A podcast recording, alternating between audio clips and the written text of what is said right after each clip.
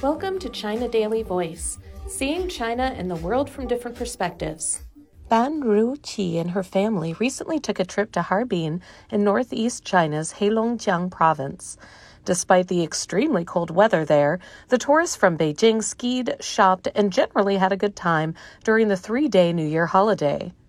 We went to the Chinese Baroque Historic Block in the morning and the Harbin Ice and Snow World in the afternoon, where I saw some local souvenirs and specialties. I bought some for my friends and relatives back home. I especially liked the hand drawn postcards, Ban said. As an increasing number of travelers show greater enthusiasm for winter tourism, Harbin's ice and snow economy is booming. With the opening of various ice and snow themed parks, the city has become popular among tourists. In the two weeks since the opening of the Harbin Ice and Snow World on December 18th, the city's popularity in searches on China's travel website, Ma Fengwo, surged 300%, making it an internet celebrity city, data from the online platform showed. according to Harbin Taiping International Airport, the airport realized an annual throughput of 20 million passenger trips on December 20th, setting a record for the Northeast China region. A report released by online travel agency Ctrip showed Harbin ranked on a list of hot New Year holiday tourism destinations in China this year. During the three day holiday period, air and train ticket bookings to Harbin grew by 631% year on year. The Harbin Airport added 11 domestic routes and operated 463 flights on December 22nd, transporting over 70,000 passengers, setting a record for passenger flow.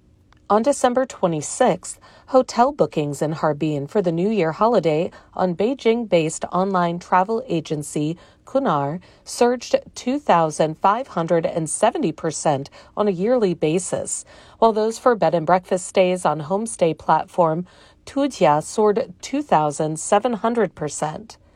Entering the winter peak season, especially after the opening of the Harbin Ice and Snow World, our room reservations have remained full, and the situation will last until the Spring Festival period, said Dong Yingbo, General Manager Assistant at the Modern Hotel in Harbin. Tourism souvenirs have mostly been sold out, especially hand drawn postcards. Postcards of various tourist spots are popular. So are candies and chocolates from Russia. The shelves are basically empty, said Meng Fanbo, a staff member at a gift shop in Harbin. Wang Hongxin, head of the Bureau of Culture, Broadcasting, TV, and Tourism of Harbin, said the winter tourism season in Harbin has been so popular that we expect such a heat will last until the end of March. In January 2023, the China Tourism Academy issued a report on the development of Harbin's ice and snow tourism. It said that with a high concentration of ice and snow resources in China, Harbin has gone through the primary stage of serving human transportation through ice and snow and entered the advanced stage of using ice and snow resources to drive urban development. In May 2022, Harbin launched a development plan for its ice and snow economy. According to the plan, by 2025, total output value of the city's ice and snow industry should reach 75 billion yuan, $10.5 billion, taking up over a quarter of the province's total in the sector. By 2030, that should take up over a third of the province's total and surpass 150 billion yuan.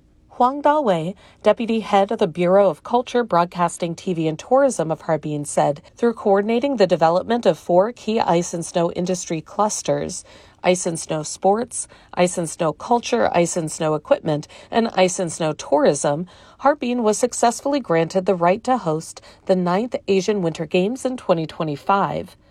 Hong Yong, an associate research fellow at the E-commerce Research Institute of the Ministry of Commerce, said Harbin's ice and snow economy is on the rise, bringing real benefits to the local merchants. To promote the long term development of the industry, it is suggested that the government offer more favorable policies, such as helping lower merchants' winter operating costs and providing marketing platforms. Meanwhile, enterprises should offer high quality goods and services to meet consumer demand against the backdrop of a consumption upgrade. That's all for today. This is Stephanie, and for more news and analysis, buy the paper. Until next time.